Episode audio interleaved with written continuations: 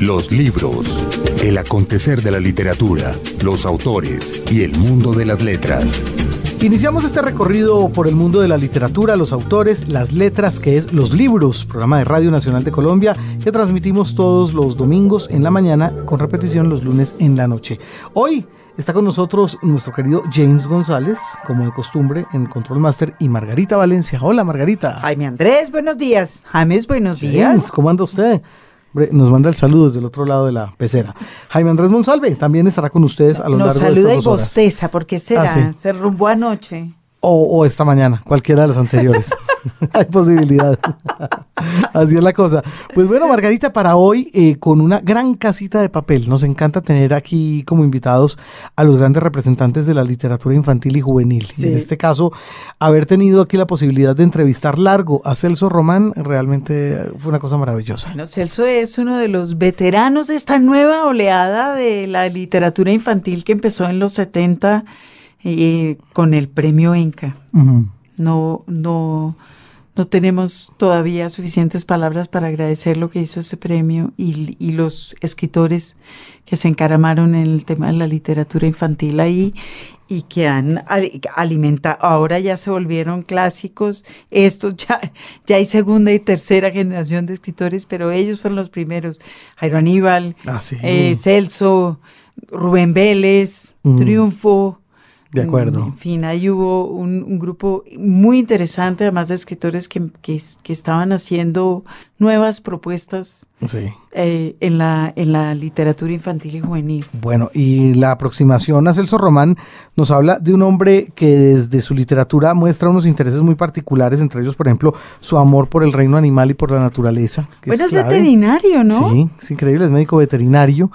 Eh, por ahí, digamos, tangencialmente ejerce algunos de los, eh, algunos segmentos, digamos, anexos a esa carrera en una fundación, por supuesto en lo que tiene que ver con los talleres que imparte, con su literatura misma, etcétera.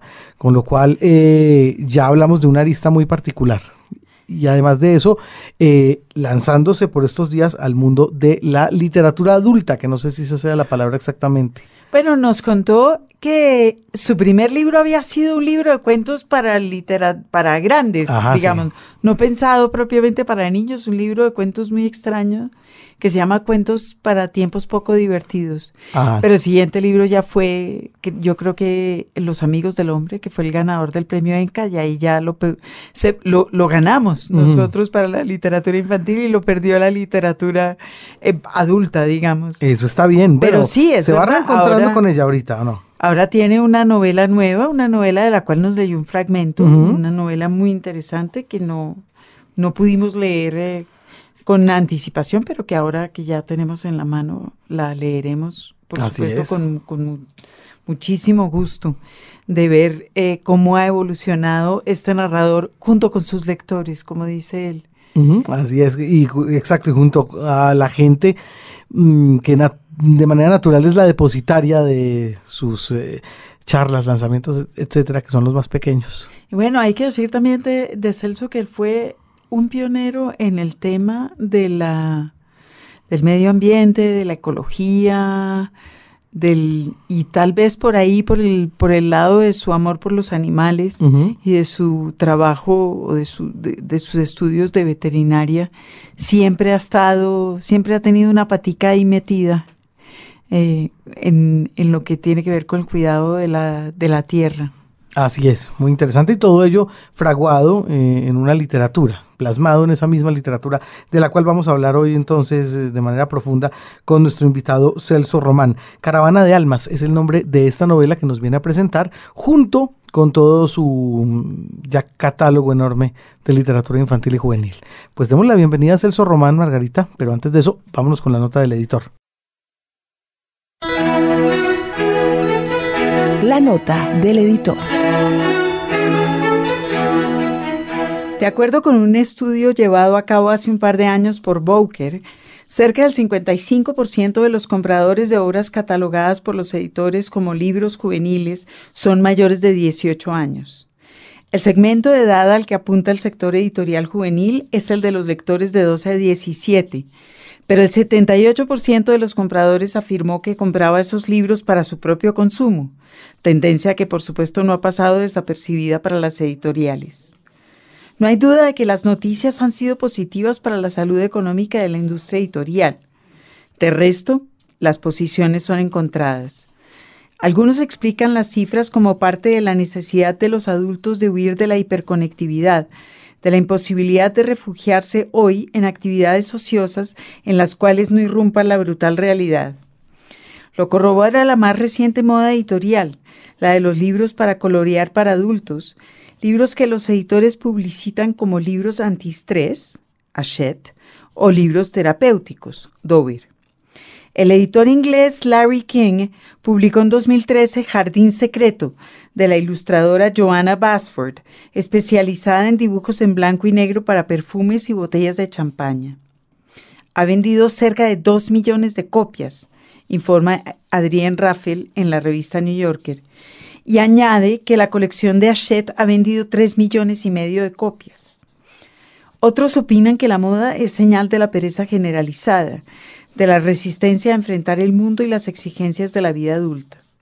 Parte de esas exigencias pueden ser libros complejos, que requieren de una atención que el lector no quiere o no puede darles. Ya lo decía Edmund Wilson en los 50 a raíz de la aparición del Señor de los Anillos y del anuncio de Tolkien de, de, que se trataba de literatura para adultos. Me deja perplejo la idea del autor de que estaba escribiendo para adultos, afirmó Wilson. Excepto la ocasional pedantería o los pasajes aburridos, no hay mucho en El Señor de los Anillos que un niño de siete años no pueda entender. Wilson tenía razón, por supuesto, y su comentario sigue siendo un buen punto de partida para la definición de la literatura infantil. Pero Wilson pasó por alto la razón fundamental del éxito del Señor de los Anillos entonces y ahora, y es la fascinación por las historias que sentimos los seres humanos de todas las edades y que aparentemente no se sacia con nada. Un libro, un autor. Celso Román es nuestro invitado de hoy a los libros.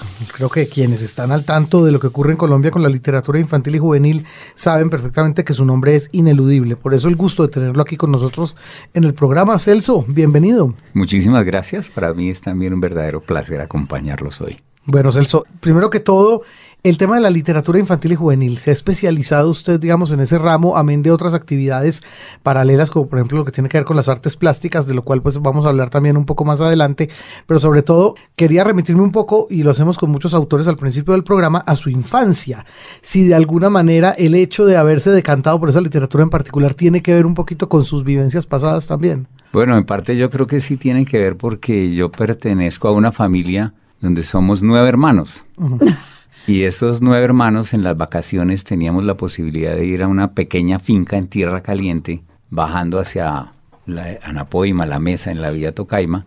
Y era mágico estar allá, ser una pandilla de nueve niños que teníamos un río mágico que se llama el río Calandaima, donde había una piedra que yo la vi recientemente y debe medir un metro, un metro con cincuenta, pero, cuando éramos... era la piedra del Peñol. exactamente, era, era el, el, el, arrecife, pues, el, el castillo de los piratas, el barranco más tremendo y con un pozo que se llamaba el Pozo de los Chivos y eso era fascinante estar allí. El Guadual era una selva amazónica. Por supuesto, en un árbol de samán teníamos una casa hecha con tablas y maderos y era la casa de los náufragos del Liguria. Pero es que nomás una, un árbol de samán es tan grande como seis casas, ¿verdad? Exactamente. Y entonces nosotros allá leíamos a Emilio Salgari de niños y entonces Sandokan era compadre nuestro y, y, las aventuras de... Del tigre de la Malasia. Del tigre de la Malasia estaban con nosotros a la orden del día. Y eso yo pienso que sí le desarrolla a uno mucho la imaginación. me parece genial que en todo este recuento maravilloso de su infancia no hay adultos,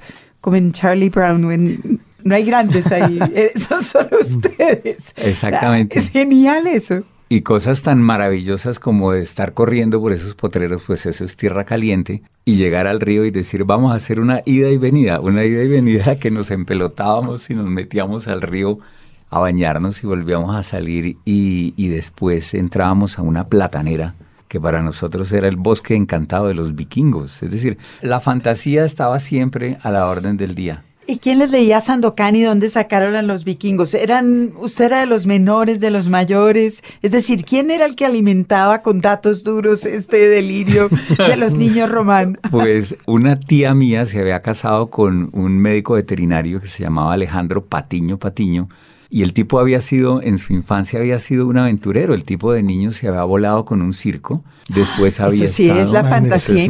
yo creo que ya nadie quiere hacer eso, pero en mi infancia claro. sí. No se quería volar con el circo. Con el circo. Y el tipo era, hacía todavía, ya en sus años maduros, era profesora en la Universidad Nacional, muy cerca de acá. Y el tipo todavía en sus años maduros hacía barra y gimnasia y sabía muchísimas cosas y había sido militar y había sido militar y había estado por allá en, en tal vez estuvo en, en, la guerra con el Perú, yo no sé, porque ya era un hombre muy maduro cuando nosotros lo conocimos y el tipo contaba de todas esas aventuras y, nos hablaba de los reducidores de cabezas, ¿no? Unas cosas tan absolutamente ya, ya vimos quién les alimentaba este horror. Claro. Y encima de eso el tipo era un gran lector y nos era quien nos, nos conseguía los libros de Emilio Salgari y había unas revistas muy grandes, me parece verlas, de un, de un ladrón muy famoso inglés que llamaba John C. Raffles. Y John C. Raffles decía cosas como, por ejemplo, que cuando uno iba a hacer un robo, el día anterior iba al lugar que iba a robar y le echaba grasa a las bisagras para que por la noche cuando llegara no sonara. Muy bien. Todos buenos consejos. importantísimos consejos y por supuesto todo eso nosotros lo vivíamos con mucha alegría. Es una maravilla eso. Claro. Bueno, ¿y en qué momento, eh, digamos, todas esas fantasías que se lucuraban ahí alrededor de Salgari, etcétera, empezaron a ser obra propia? ¿En qué momento empieza usted como a, a tomar nota, a soltar la pluma, etcétera? Bueno, yo tengo aquí un libro que se lanzó en, la, en esta última feria de Bogotá que se llama El pollito en la pared, que es una historia, una historia real sucedida a un niño verdadero. Y es un niño que estaba en una casa donde la mamá tenía una pared muy limpia de la cual vivía orgullosa. Y un día el niño encontró un pedazo de lápiz, hizo un círculo enorme, pegado a ese un círculo más pequeño con un punto, eh, un triangulito delante del círculo pequeño y debajo del círculo grande dos palitos terminados en tres y muy orgulloso fue donde la mamá y le dijo, mamá, mira, el pollito. En la pared. En la pared. Y, la mamá habría podido regañarlo, que es lo que suelen hacer las mamás, y decirle chino, cochino, caca, nene, usted no sabe que la pared hay que tenerla limpia. Pero este niño tuvo la suerte de que la mamá fuera profesora, profesora normalista de Ibagué. Y la mamá solamente dijo tan lindo el pollito, ¿no? Con cierto sarcasmo.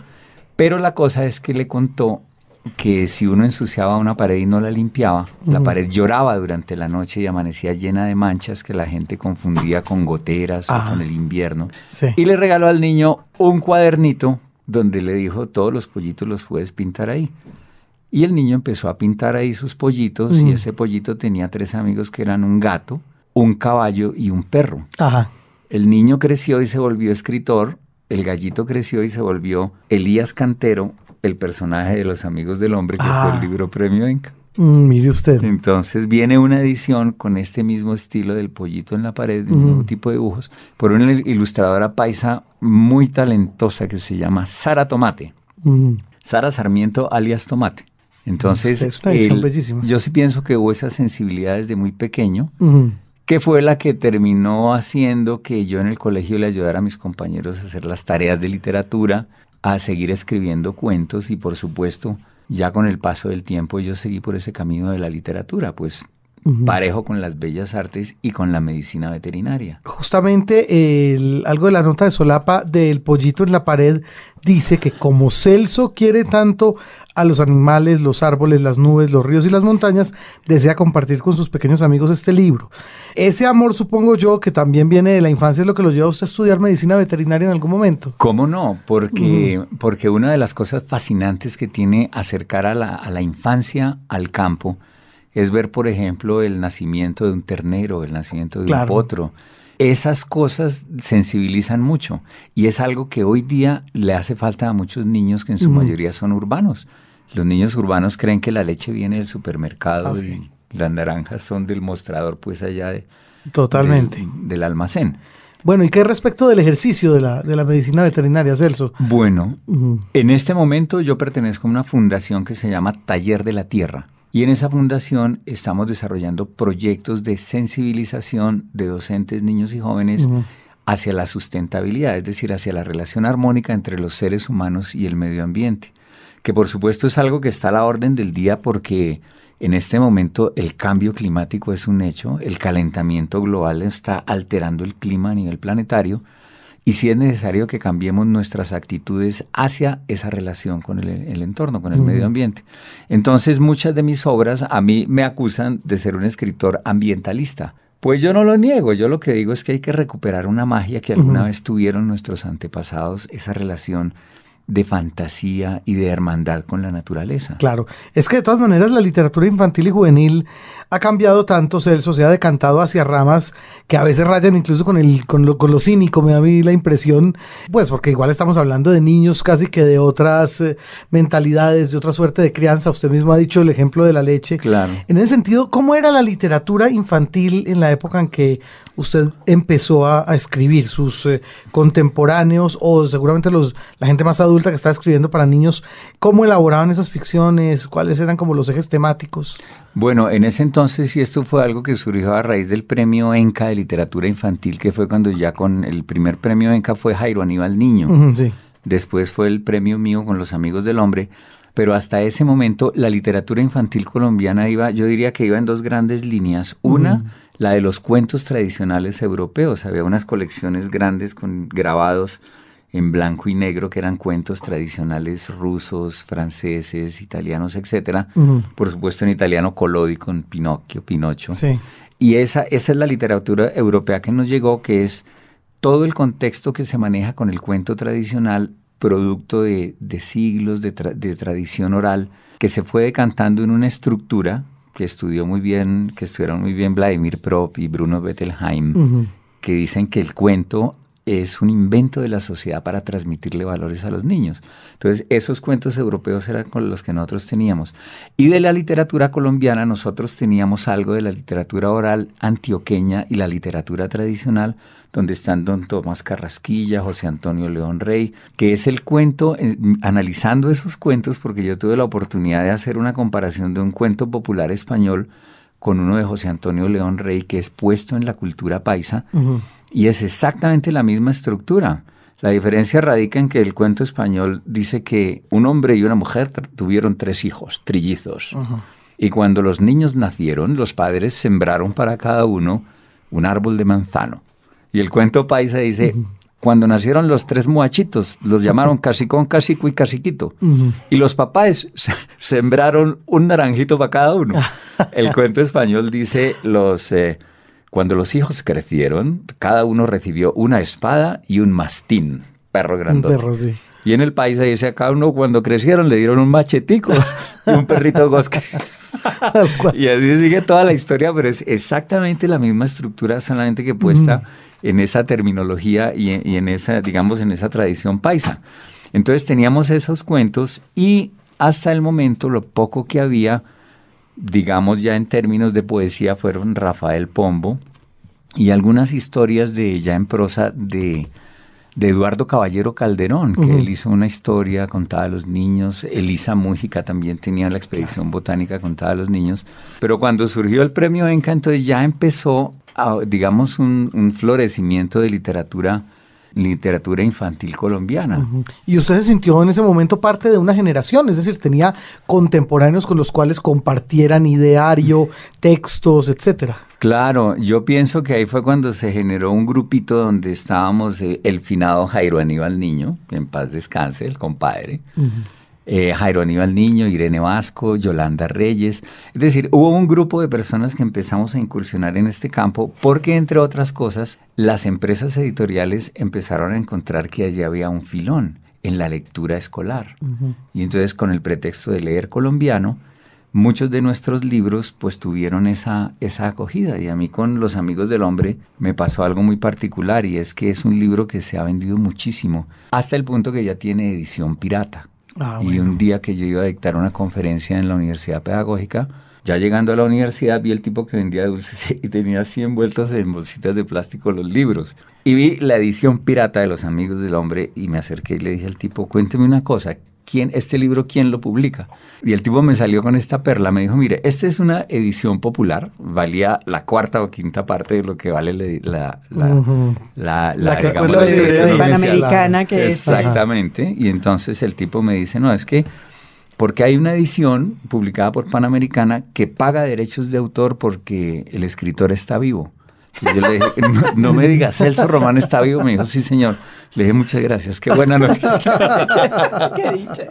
Entonces, qué maravilla. Me corroboraron que estaba vivo, pero quiere decir que sí hay, hay un mercado muy grande. Yo tengo ya más o menos unos tres o tal vez cuatro títulos que cuando me invitan a colegios a conversar con los lectores y firmo uno de los libros, por supuesto, encuentra el ejemplar chivateado, como dicen, el ejemplar pirata. Pero uno a un niño no le puede negar la firma. De pronto si habla con el papá le dice, mire, no se debe hacer, pues esto es cuchillo para el pescuezo del escritor. Pues sí, claro, es cierto. Eso es verdad. Bueno, dentro de ese grupo, usted mismo lo ha dicho, lo dijo hace un ratito Margarita Celso Román, a él se le ha, em, no sé si la palabra sea encasillado, en realidad no es eso, pero sí se ha juzgado una línea particular de su escritura, que es la que tiene que ver con su interés por la, por la naturaleza. En ese sentido, ¿cómo decidió usted que esa tenía que ser una línea por explorar eh, en su literatura? Bueno, yo, yo he tenido una aproximación muy grande a través del amor a la naturaleza, simultáneamente la explicación mágica del mundo. Mm. La explicación mágica del mundo es la raíz del mito de creación, es decir, ante una naturaleza avasalladora, yo digo una, una noche de esas de tormenta en que los seres humanos primitivos, hace 40 mil años aquí había unos, han encontrado unos vestigios que se llaman el hombre de Aguazuque, que es el, son los ancestros pues más lejanos de la gente que cruzó el estrecho de Bering y bajó y dejó pues eh, esa, esa migración que vino del Asia fue el origen de los esquimales, los indios de las praderas norteamericanas, aztecas, mayas, y aquí al llegar eh, dieron origen a los muiscas y ese hombre de Aguazuque, hace 40 mil años todavía había mastodontes, mamuts, tigres, dientes de sable, toda esa vaina. Entonces imagínense uno una noche ahí alrededor de un fueguito pues que tenía que mantener encendido mientras afuera brillaban los ojos de las fieras y de pronto se iluminaba todo con el rayo y escuchábamos el trueno. Pues la única explicación era decir un Dios superior habló, un ser superior de la naturaleza, y le dieron una explicación mágica. Ahí empezó ese mito de creación. Y posteriormente la ciencia empezó a explicar los fenómenos y a decir, no, no hay un Dios allá arriba, es decir, no es Zeus que lanza una flecha o, o, Vulcano que allá para los romanos golpea el yunque con el hierro al rojo. O Thor, que está tan de moda ahora que todos los sardinos ven las películas de Thor con su martillo. Cuando él boleaba el martillo estaba en el trueno y el rayo.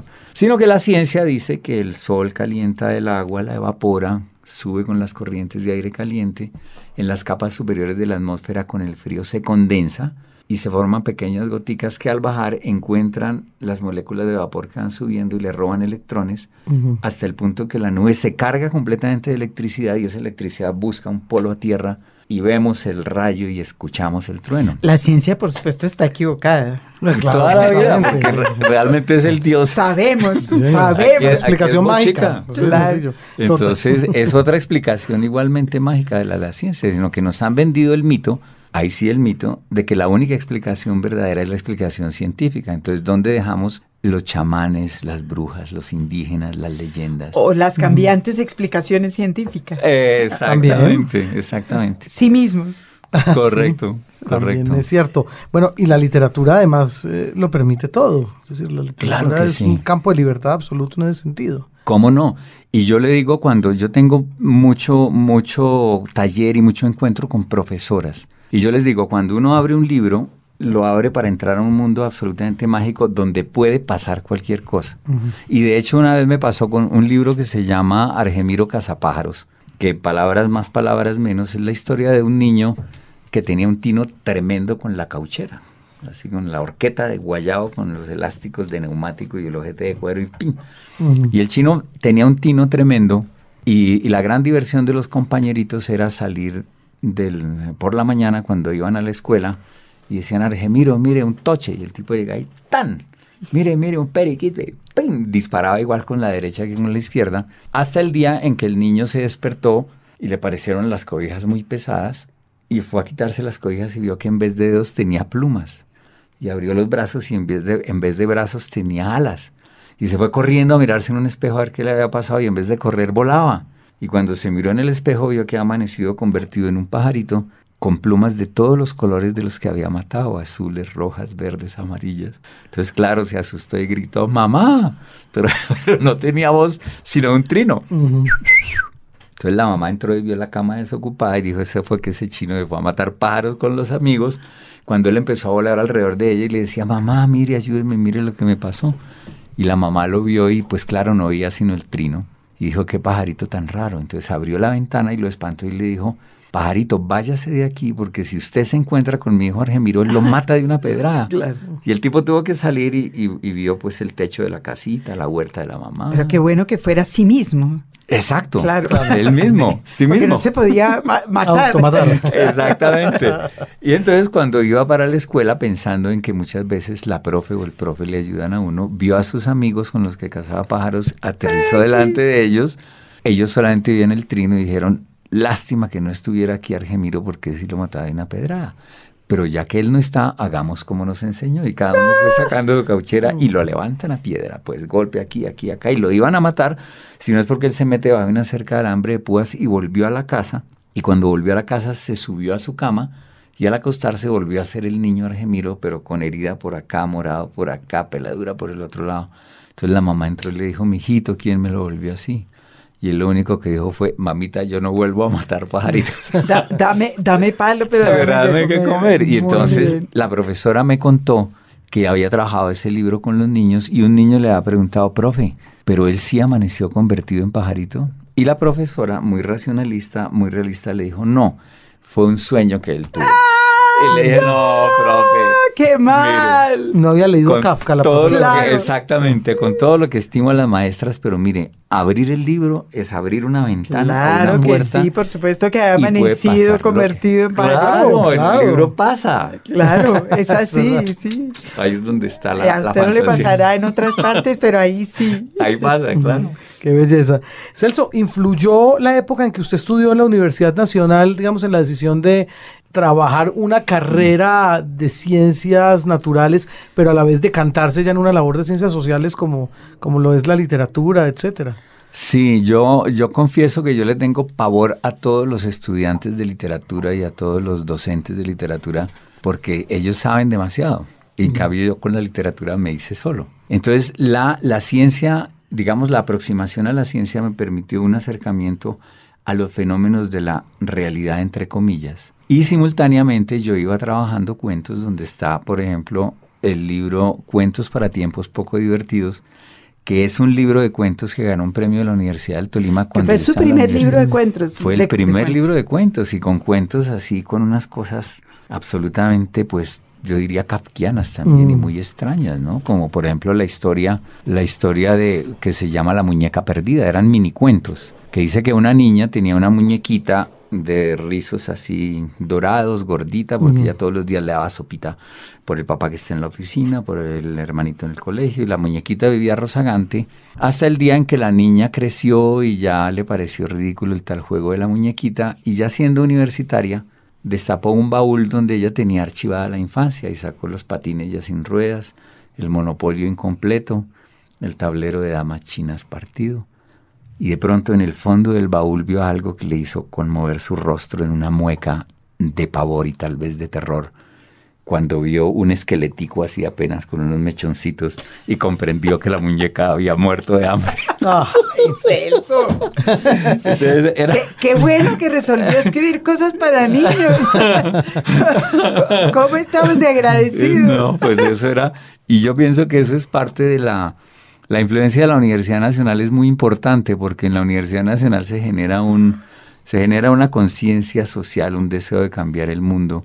Y recientemente hablaba con mi otro compadre boyacense que es Jorge Velosa, porque Velosa estudió también veterinaria y éramos compañeros pues de ciertas actividades culturales ahí en la universidad y toda esa cosa.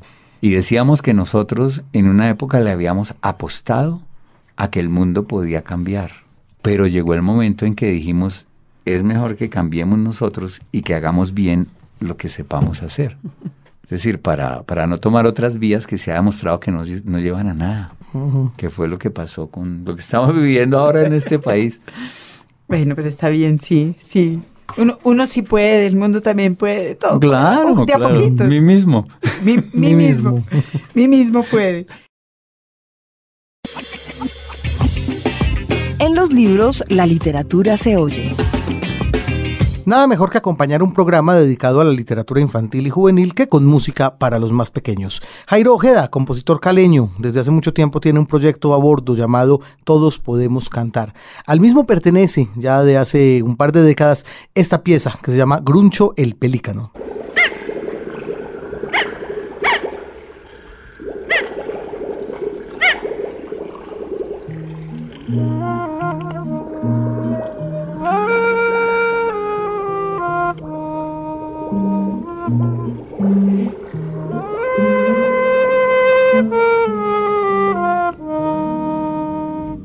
El pelícano está pescando do- peces dorados porque está pálido. Pelícano no, pelícano sí, pesca sin anzuelo, pesca sin lombriz.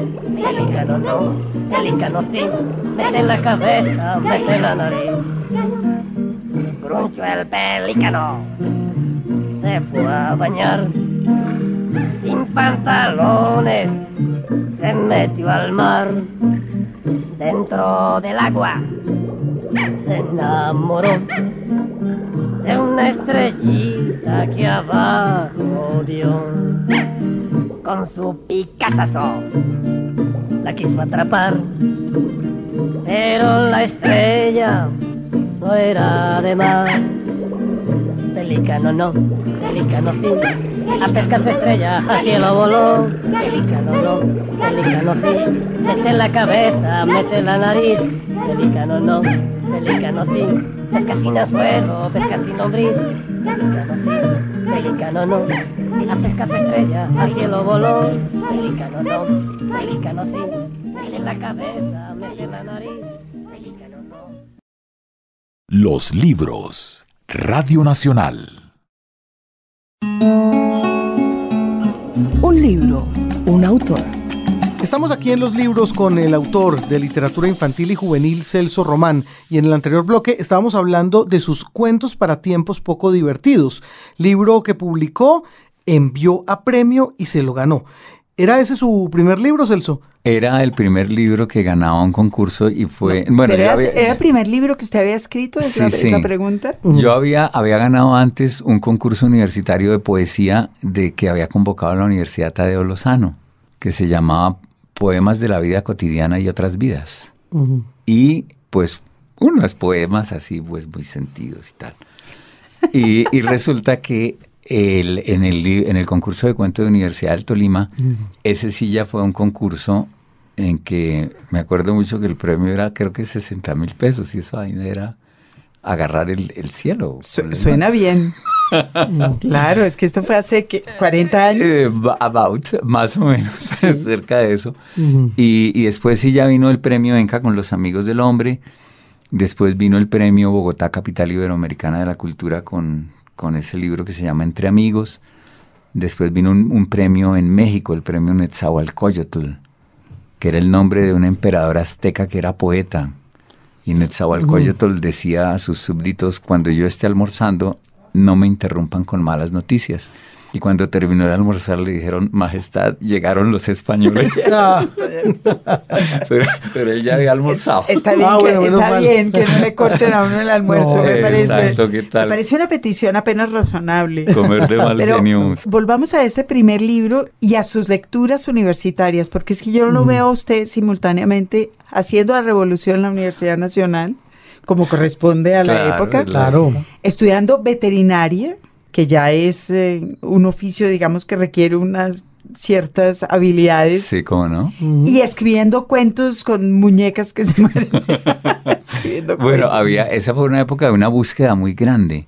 Y yo pasé muchas, muchas, muchísimas horas en la Biblioteca Central de la Universidad Nacional leyendo ávidamente. Entonces, ¿Qué? en- eh, leía, por ejemplo, le- me leía todo Roberto Arlt, y empezaba uno a leer los escritores que tenían, digamos, un sentido crítico, así delirante, me leí todo Kafka, y empecé a mirar, yo empecé a mirar los, los libros que en una entrevista Gabriel García Márquez decía que las fuentes de él habían sido el, el Ulises de Joyce, y los escritores que se llamaban la generación entre dos guerras, que eran Ernest Hemingway, John Dos Pasos y William Faulkner. Y ahí me les metí yo a leer todo eso. Es decir, uno como que estaba buscando en ese momento lo que Daniel Casani, Daniel Casani es un catalán que tiene esos libros de la cocina de la escritura. que descubrió la escritura, la escritura creativa Exacto. 100 años después que los anglosajones y está prosperando. Y entonces el tipo hace, entonces el tipo decía que me parece interesante que el tipo decía que uno tiene que leer no como un lector que simplemente decodifica los signos y recibe el mensaje, sino como un escritor buscando qué es lo maravilloso que tiene ese texto que le gustó tanto a uno. Y eso es algo que siempre, siempre yo he seguido practicando. Y es que hay, hay por ejemplo, Juan Gabriel Vázquez tiene en, en, en Costaguana, tiene una vaina que yo dije, uy, este este man me quitó la idea. Y es una cosa absolutamente maravillosa que es un fusil de la guerra civil que cuenta la historia y que termina por allá hundido en el río Atrato, cuando se vuelve loco el soldado y dispara y toda cosa. Entonces es leer buscando dónde está el secreto.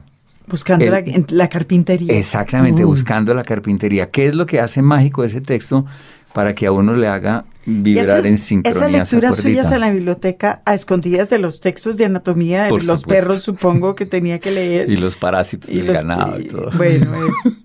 Las leía como un escritor en ciernes, es decir, buscando los mecanismos ocultos oh, y pensando en escribir. Y usted había empezado a pensar en escribir allá en la selva del Amazonas, al lado del río, en la infancia, o cuándo? Bueno, yo desde que estaba, desde que estaba en el colegio, porque yo siempre he considerado que cuando hablan de Homero, que, que Homero era ciego y que en la sociedad griega el lisiado era el poeta, es decir, el que no era guerrero, pues algo tenía que dedicarse y se dedicaban a la poesía. Entonces, yo, yo tengo un problema, un problema visual que es un estrabismo, una ambliopía ex anopsia, Bonito así. Que impide. que, es sencillamente un ojo torcido. Y cuando uno tiene esa condición, es muy difícil calcular la distancia a la cual están las cosas. Entonces, yo me decían, mijito, alcance ese vasito con agua. Entonces, yo, como no calculé en la distancia, lo golpeaba, se regaba el líquido, se rompía el cristal allá abajo y me daban un calvazo, mire cómo me dejaron. y decían, este chino bruto, hasta que dijeron, no, lo que pasa es que el niño no ve bien.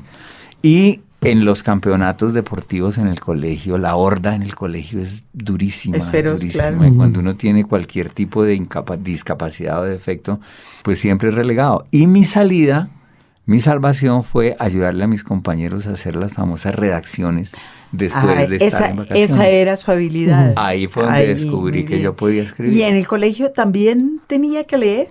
En el colegio no O sea, usted era la única persona que leía con gusto laboral. Sí, sí y porque o, o, el mío Cid campeador. El mío Cid campeador. Porque siempre antes de salir a las vacaciones, faltando ocho días o antes de que sonara la campana, profesor de, de español y literatura decía, un momentico, para después de las vacaciones me tienen que leer tal libro y todo el mundo, ah, y yo, bravo.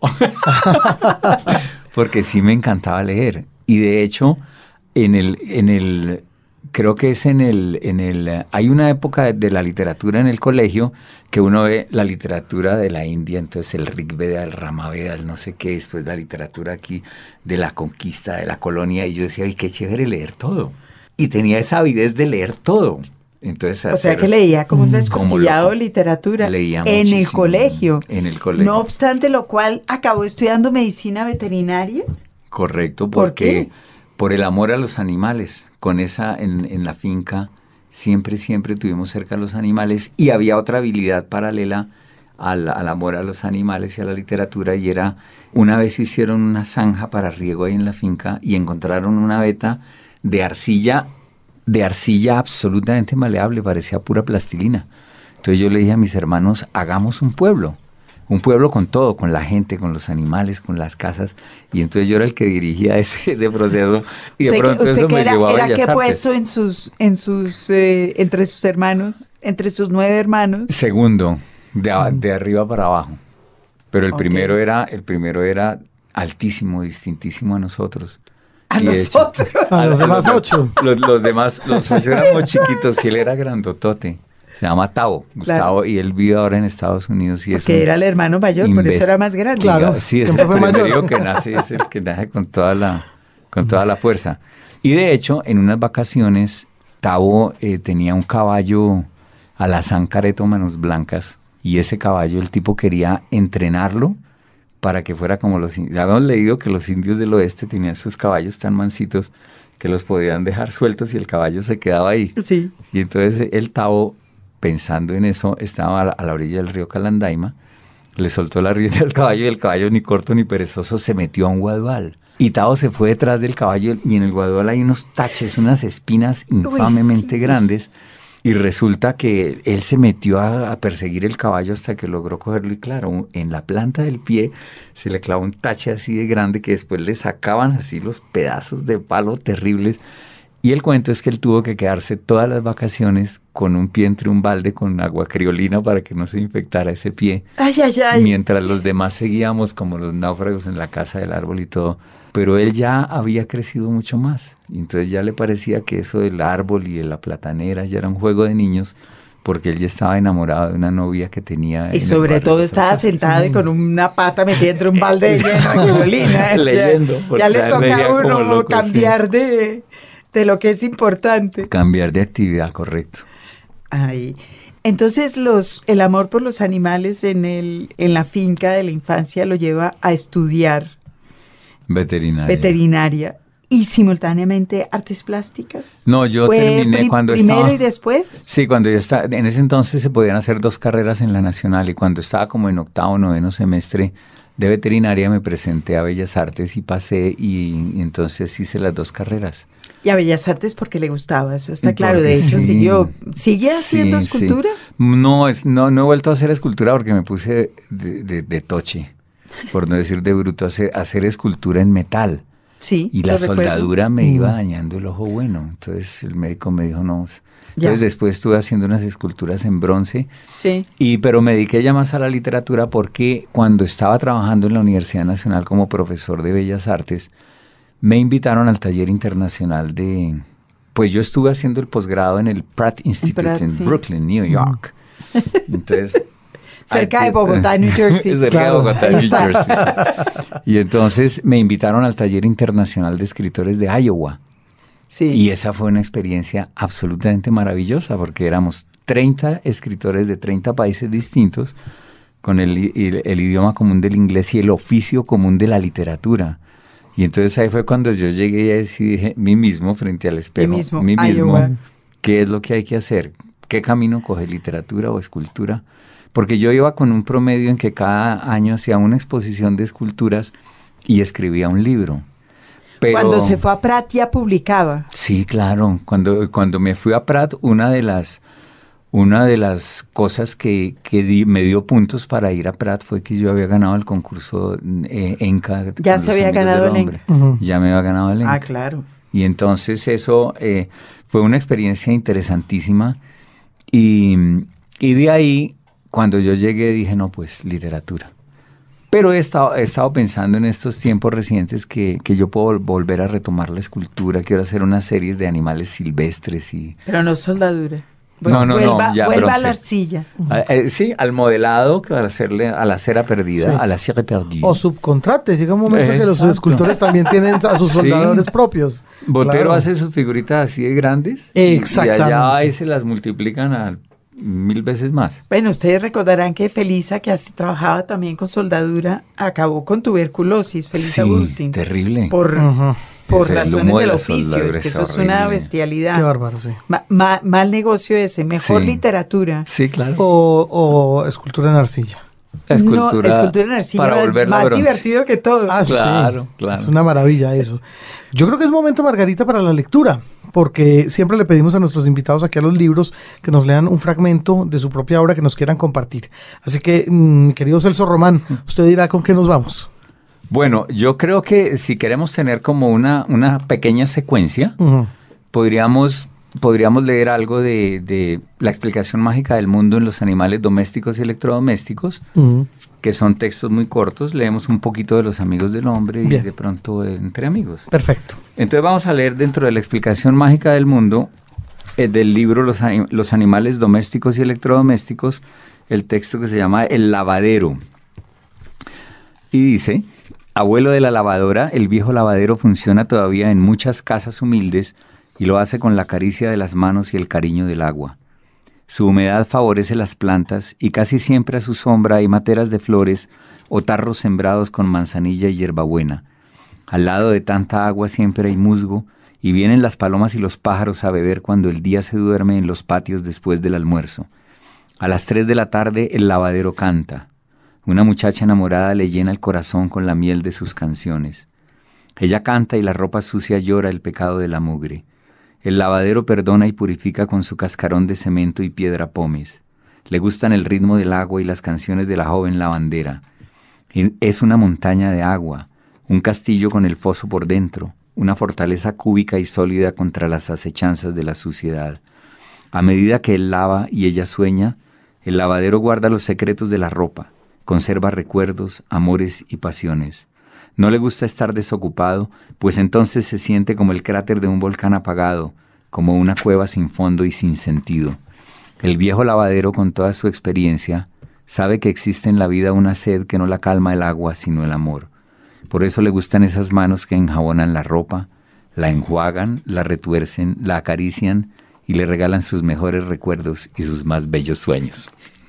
Esto es de Animales Domésticos y Electrodomésticos, una edición que hizo Panamericana, una edición previa con ilustraciones de Olga Cuellar y esta edición tiene ilustraciones de Henry González eh, y salió en la colección Corcel de Panamericana. Correcto. Y sigue con Los Amigos del Hombre. Los Amigos del Hombre, sí, el, el capítulo inicial, porque Amigos del Hombre surgió cuando yo salía de una clase tarde de la universidad, como a las 7 de la noche. Y eso que sale uno en, abril en Bogotá, que está lloviznando todo el día y haciendo frío. Y yo iba en mayo y en julio. Exacto.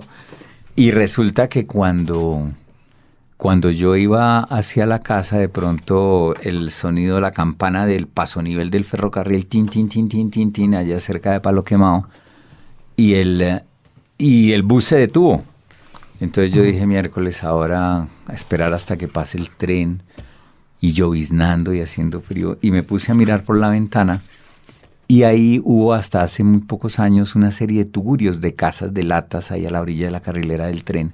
Sigue siendo porque son tierras como sí claro porque son tierras mm. desocupadas las tierras al pie de la, de la y, en todo Colombia todas las orillas de las carrileras están, están llenas de tugurios, están invadidas claro porque y entonces en esa llovizna yo vi que había frente a una de esas casitas una carreta, una zorra, con el caballito ahí mojándose y debajo de la zorra un perrito hecho un ovillo con frío. Y yo dije, bueno, yo ahora voy y encuentro una camita limpia, una comida caliente. ¿Y qué tal que allí en esa casita haya alguien que esté enfermo pidiendo ayuda? Y tan nació el libro. Entonces el capítulo 1 dice, en un instante en que se calmó la llovizna y se abrieron las nubes, Entró un rayo de luna atravesando la noche hasta la casa de latas a la orilla de la carrilera del tren. Allí vivía Joaquín, un anciano que no poseía más que una carreta, un caballo viejo y un perro cojo. Desde la muerte de su esposa hacía muchos años, los dos animales eran su única compañía. Esta noche la fiebre y los dolores de la vejez lo acosaban, lo hacían sufrir inmensamente. Era triste de verdad aquella noche en que la luz de la luna pegó de lleno contra las latas, dejando todo de color azul. Azul se veía el caballo mojado, azul el perro que gemía inquieto presintiendo cosas terribles. Ayúdenme, por favor alguien que me ayude, gemía el viejo de labios resecos y manos delgadas y temblorosas, gastadas manos de trabajador que madrugó toda la vida hacia la plaza de mercado con la zorra desvencijada tirada por el caballo, acompañado siempre del perro cojo que trotaba al lado con la lengua afuera, húmeda y rosada. Ayúdenme, musitó quedamente mirando la claridad que envolvía ese rancho maloliente, hecho de desperdicios y basuras. El sopor de la fiebre lo venció y el hombre fue cerrando los ojos y por fin quedó dormido. ¿Cómo está? preguntó el caballo resoplando en el aire frío. Shh, silencio, dijo el perro. Parece que se durmió. Tengo miedo. Siento que esta es la última noche del viejo Joaquín. Uno presiente. La tristeza es algo que se mete debajo del pelo y hace llorar sin tener ganas. Si pudiéramos hacer algo, pero ¿qué pueden hacer un caballo viejo y un perro cojo para ayudar a un hombre enfermo? Se quedaron en silencio mirándose con pena, como con un nudo en el corazón. De pronto escucharon una voz. Si lo desean, podrán hacerlo. ¿Quién es? ¿Quién llega por ahí? ladró el perro extrañado de no oler a nadie. Era el rayo de luna quien les hablaba y les envolvía con su azulada claridad, y lo sentían como una mano amiga acariciándoles el lomo. Esa voz los llenó de calma diciéndoles, No hay que tener miedo de lo que se busca con el corazón. Ese hombre que muere no tiene a nadie más que a ustedes. ¿Vienen conmigo? Sí, dijeron ellos, y empezaron a sentir que el mundo estaba cambiando, que daba la vuelta para que ellos quedaran parados sobre esa luz más y más intensa, que se les metía por toda la piel convenciéndolos de que en la vida nada es imposible, llenándolos de esperanza ahora que empezaban a caminar lentamente sobre ese tapete transparente de brillante azul. A medida que iban ascendiendo veían el mundo envuelto en la noche llena de silencio, de frío y de llovizna. Atrás quedaban todos los miedos y todas las tristezas. Estaban sonriendo y eso era algo que hacía mucho tiempo no probaban. Era un bocado tierno que ya creían perdido para siempre, y alargando el paso continuaban subiendo por ese callejón empedrado para ellos por la luna. Jamás habíamos estado tan cerca de las nubes y realmente sí son como dicen los pájaros, pensaba el caballo sintiendo el corazón palpitando feliz. Una nube es como el sueño de alguien que no sufre, pensaba el perro mirando las formas que cambiaban lentamente sobre las luces de la ciudad. Desde arriba el mundo se veía pequeño y la casa de latas del viejo Joaquín era apenas un punto a la orilla de la carrilera por donde ahora cruzaban las luces de colores del tren que todas las noches pasaba hacia el mar. Se detuvieron y se quedaron mirando desde las nubes. Ya no escuchaban el ruido pavoroso que los llenaba de miedo. El traqueteo de la locomotora y los vagones hacían esconder al perro detrás de las piernas del anciano. El caballo levantaba la cabeza con pánico y le temblaban las patas. El tren les parecía triste y amenazador. Nunca pudieron ser sus amigos. El tren no hablaba, solamente corría desenfrenado y tal vez por eso los niños de aquel barrio le tiraban piedras sin saber que el tren nada sentía. Lo estaban mirando desde muy arriba y lo sintieron como un extraño, como había sido siempre con ellos. Les pareció demasiado pequeño para todos los miedos que les había metido y sobre todo les pareció tristísimo que jamás pudiera caminar por otra parte, que permaneciera condenado a seguir siempre por los rieles hasta el mar. Un corto silbido muy discreto del rayo de luna les recordó que debían continuar. Pasaron por entre las nubes y ante sus ojos se abrió la gran llanura de las estrellas. Ágilmente saltó el caballo y el perro lo siguió contento, dejando atrás los últimos copos que flotaban grises sobre la ciudad dormida, tiñéndola de llovizna. Rumbo a las estrellas, embelesados por ese paisaje, no habían tenido tiempo de darse cuenta que eran jóvenes otra vez y de que, como les dijera el rayo de luna, no tenían miedo de nada, solo el corazón abierto de par en par capítulo 1. Eh, este de los, de los amigos del hombre, que también es una edición de Panamericana, ¿de quién son las ilustraciones? Esas ilustraciones son de Ah, Alecos, son de Alecos. con fotografías que él tomó. Pero es, son unas ilustraciones maravillosas. Jaime Andrés, mire esta cosa tan con Qué belleza, fotografías claro. e in- Intervenidas. intervenidas. ¿no? intervenidas. Y Pero- es que Alecos, se- sin decirme nada, se fue a buscar cómo documentar el libro y fue a dar allá a ese pasonivel exactamente donde empezó la historia. Eso fue mágico. pero y tomó la foto ahí del tren con las, con las casitas de latas. Nos quería leer otra cosa, ¿verdad? Sí, podemos leer Entre Amigos. Entre Amigos, que fue el premio Capital, Bogotá Capital Iberoamericana de la, de, de la Cultura, que tiene, que tiene los 10 cuentos, que son uno cortico y uno largo. Uno cortico y uno largo. Entonces, por ejemplo, hay uno que se llama Acerca de la fotografía, que es el cuento que antecede a la historia del niño que lo mandaban a, a visitar a una tía abuela muy viejita que tenía un álbum de fotografías y que cuando ella le iba contando quiénes eran los personajes de la fotografía, los personajes salían y la fotografía quedaba desocupada. Buenísimo. Buen plan. Entonces el cuento corto se llama Acerca de la fotografía. Todo ciudadano debe ir, aunque sea una vez en su vida, a sostener con la espalda la silla presidencial durante unos minutos para ser fotografiado en esa posición. La ceremonia es considerada un gran honor. La prensa la llama el símbolo de amor al buen gobierno y la fotografía sirve de identificación y salvoconducto en todo el territorio nacional. El ciudadano viste sus mejores galas y sin importar su extracción social, es recibido en palacio por corteses sugieres que siempre lucen una sonrisa. Unos esperan ansiosamente su turno y tratan de sonreír con el rostro congestionado por el esfuerzo de sostener en cuatro patas a su excelencia en el sillón. Después les muestran orgullosamente la fotografía a sus amigos cuando vienen de visita por lo general los domingos, y les relatan una y otra vez los detalles que rodearon el hecho, si llovía o hacía sol, si estaban nerviosos, si les causó profunda emoción o si les impresionó de manera inolvidable la decoración de las espaciosas salas. Otros tratan de ocultarse y no quieren que nadie sepa que estuvieron en la presidencia de la República rindiendo su misión, pero sin embargo van cumplidamente. Salen faltando algunos minutos para su cita, se disfrazan a veces de manera extravagante, y vuelven muy tarde en la noche ebrios y sin haberse decidido a romper la fotografía y lanzar sus pedazos al gran canal del río Salitre.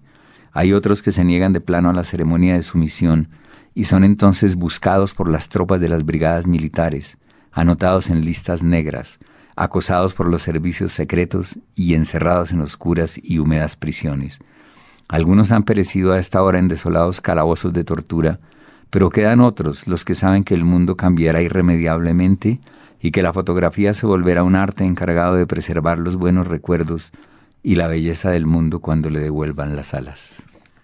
Los libros. Radio Nacional.